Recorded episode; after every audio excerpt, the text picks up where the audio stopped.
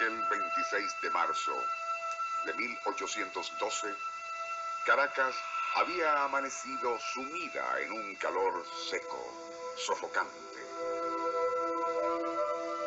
Hacia las primeras horas de la tarde, sin embargo, una leve llovizna no hizo más que exacerbar con un vaho húmedo la inclemencia de un sol abrasador.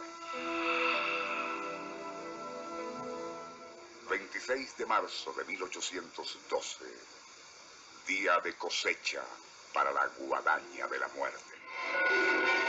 Onda, la superestación, presenta Nuestro insólito universo. Cinco minutos recorriendo nuestro mundo sorprendente. Una producción nacional independiente de Rafael Silva. Certificado número 3664.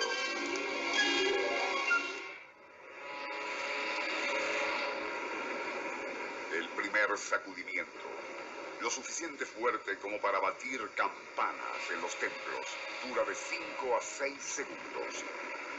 Todavía la gente parece no entender lo que sucede cuando otra sacudida estremece a la ciudad durante 10 segundos.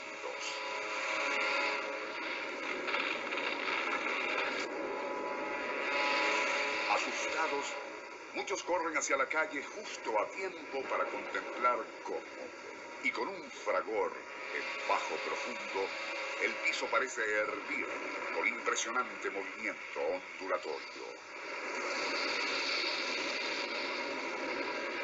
Hay otra fugaz tregua.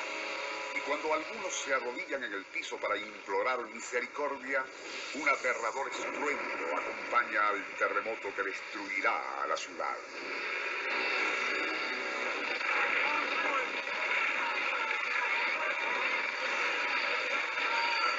En inacabable retumbar, la tierra, perdida por completo toda estabilidad, se retuerce con movimiento perpendicular acompañado por otro ondulatorio.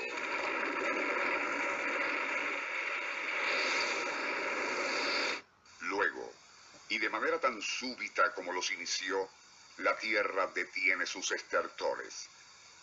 En medio del tétrico silencio, comienzan a escucharse gritos y lamentos, así como súplicas a San Onofre para que evite la repetición de aquel horror. Es entonces cuando un cura de la Orden de los Dominicos, utilizando un montón de escombros como púlpito, execra al pueblo de Caracas, haciéndole ver que tal catástrofe y el jueves santo es señal de la ira divina por sus actos de rebeldía contra la corona. Pero, y casi de inmediato, un hombre delgado, de ademanes nerviosos y autoritarios, se yergue sobre el mismo y ruinoso promontorio.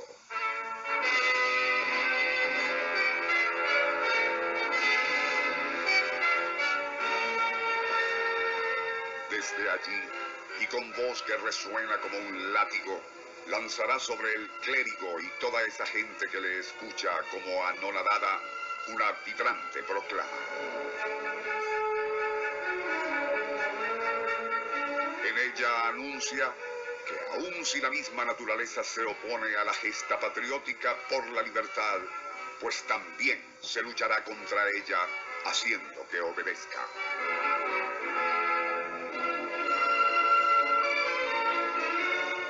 Tomando en cuenta las dimensiones de aquella catástrofe y la época en que ocurrió, tan oportuna como desafiante arenga de Simón Bolívar, tendría un impacto decisivo en el ánimo de los sobrevivientes del peor terremoto que hasta entonces había conocido Caracas.